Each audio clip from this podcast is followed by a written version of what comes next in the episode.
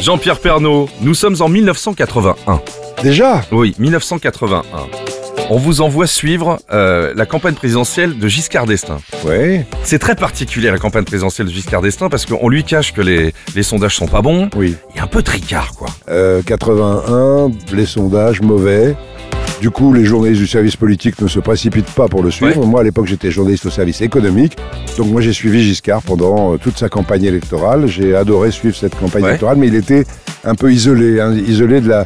Voilà, il était une sorte de, de monarque un peu isolé. Je me souviens de, de meetings qu'il donnait en Corse où on avait, je sais pas, installé des fauteuils Louis XV sur un tréteau alors qu'on était au bord d'une piscine.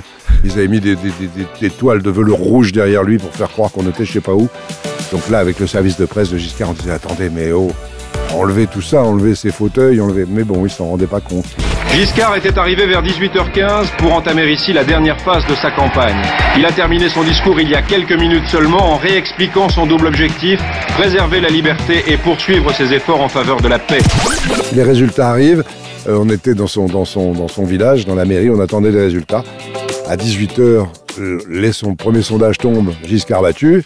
Et tous les journalistes qui suivaient Giscard ont été immédiatement exigés de rentrer à Paris pour pouvoir aller rue de Solferino.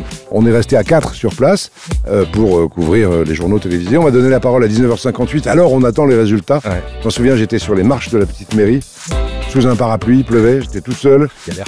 Duhamel présente l'émission. alors, on va connaître dans trois minutes le, nouveau président, le président de la République. Euh, Jean-Pierre, quelle est l'ambiance? À Shannon Je dis, mais il n'y a pas d'ambiance, il pleut. Ok, à tout à l'heure. Et on m'a jamais revu dans la soirée électorale. on m'a jamais revu, donc ça a été une soirée électorale rapide pour moi. Merci d'avoir choisi Je marche seul de, de- de Goldman sur Nostalgie. À demain à 13h.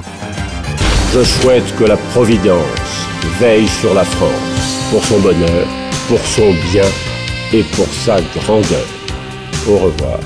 13h, l'instant Pernaud sur Nostalgie.